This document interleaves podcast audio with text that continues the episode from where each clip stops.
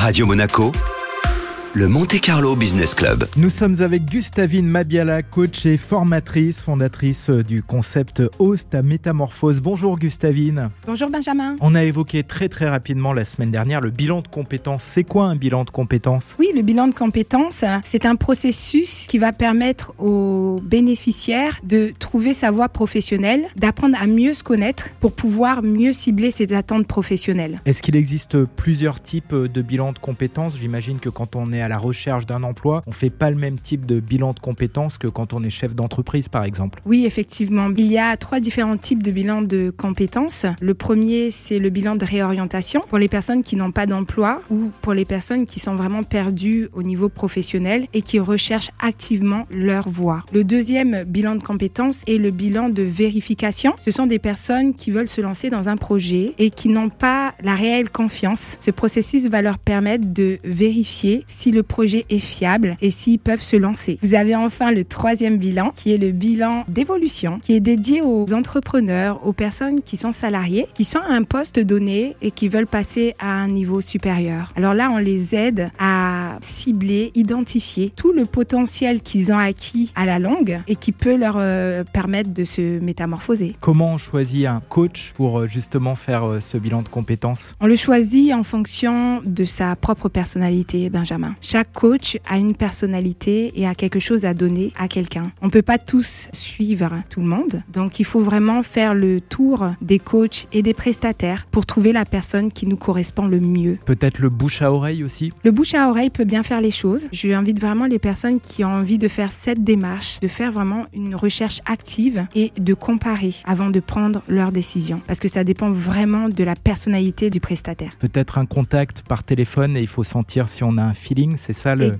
la clé? Exactement. Benjamin, il y a cet entretien préliminaire qui va permettre aux prestataires et aux bénéficiaires de voir s'ils se sentent à l'aise. Cet entretien dure 30 minutes. On essaye de voir la motivation du bénéficiaire et le bénéficiaire essaye de voir si la personnalité du prestataire est en adéquation avec ses attentes. Merci beaucoup Gustavine. Avec plaisir, Benjamin.